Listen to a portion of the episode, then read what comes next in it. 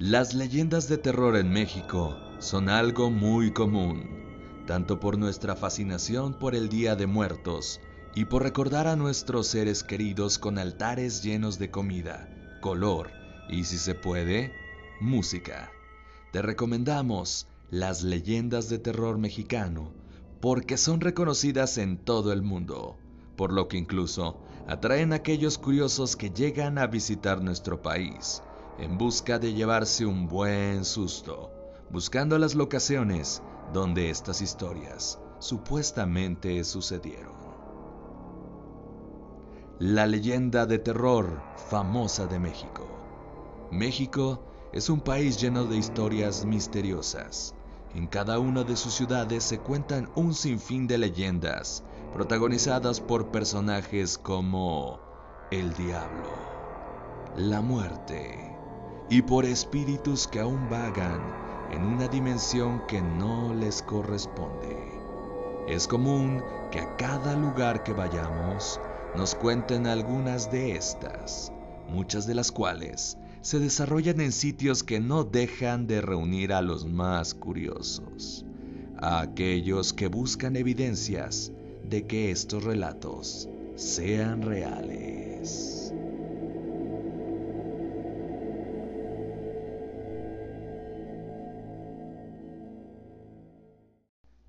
La Pascualita.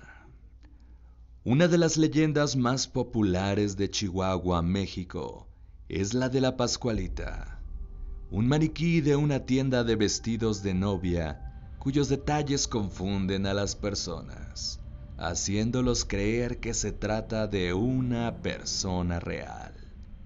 Se dice que la Pascualita se trata de la hija de la señora Pascualita Esparza Perales de Pérez la dueña de la casa de novias en la década de 1930. La joven era hermosa, inteligente y de un carácter encantador. Pero por desgracia, murió siendo muy joven por la picadura de un alacrán.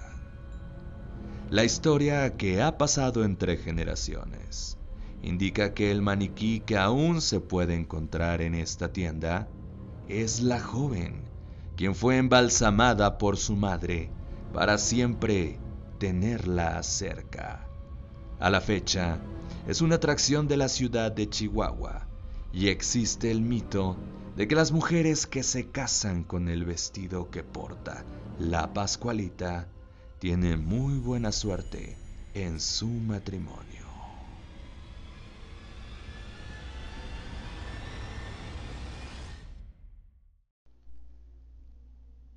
La planchada. Los hospitales son lugares llenos de relatos sobre almas en penas. Y en México, uno de los más populares es el de la planchada.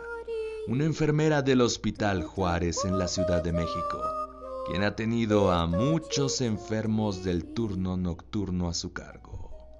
Aún se tienen muchas teorías sobre su origen.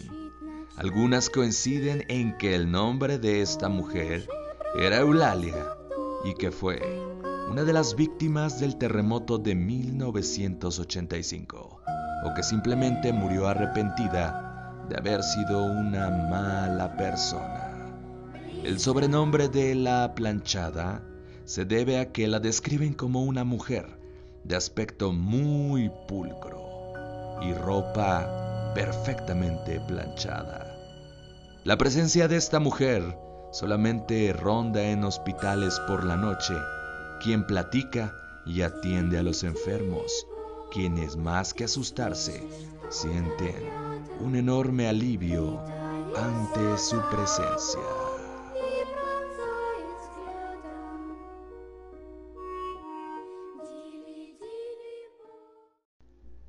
Y ahora vamos a continuar con una historia realmente estremecedora. Las Tlahuelpuchis, una de las leyendas de terror más populares de Tlaxcala. Las mujeres vampiro que se alimentan de la sangre de los recién nacidos mientras duermen. Se dice que estas mujeres quienes comienzan a desarrollar sus poderes luego de la primera menstruación salen a buscar alimentos entre la medianoche y las 4 de la mañana. Se transforman en animales o en niebla para poder saciar su apetito.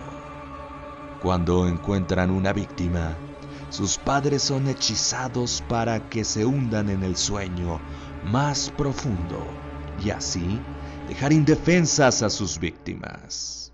Es por ello que muchas personas dejan objetos de metal cerca de los bebés para alejar a estas brujas vampiro. Además de que suelen poner ajo para que el olor de la posible víctima sea imperceptible a estas mujeres vampiro.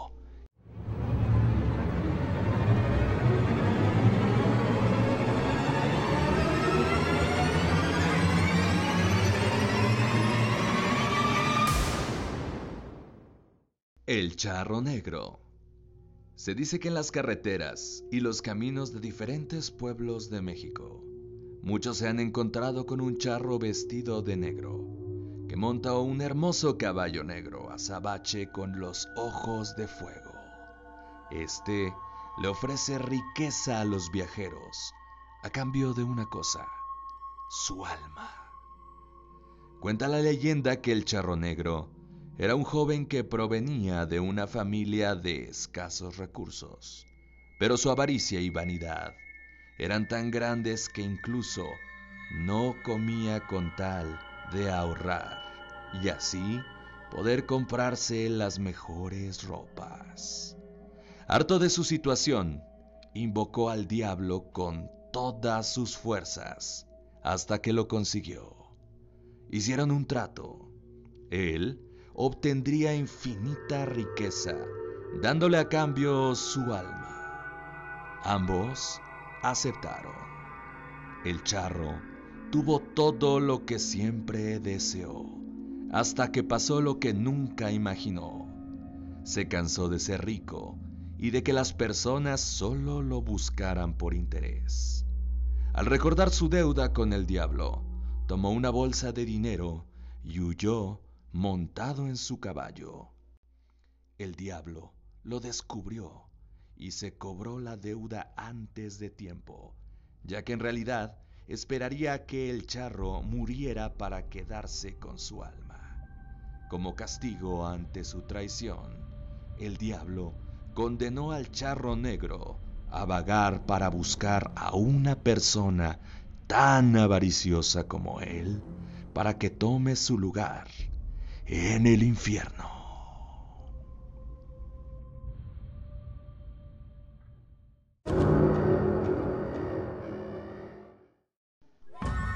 Y vamos a cerrar este podcast de leyendas mexicanas con la más tradicional y la más famosa de todos. ¡Ay, mis hijos! Es el desgarrador grito prácticamente nadie quisiera escuchar en una noche fría y oscura. Escucharlo, escucharlo en vivo, querría decir que estás a punto de encontrarte con La Llorona, una de las leyendas de terror más populares de México. Y existen varias versiones que indican su origen. Una de estas data de la época prehispánica señalando que podría tratarse de diosas como Chicoacoat, o Coatlicue o Donanzi.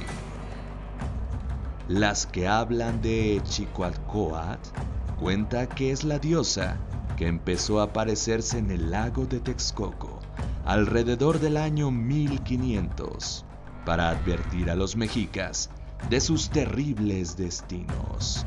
Decían que habían salido de las profundidades del lago y que había bajado de las montañas.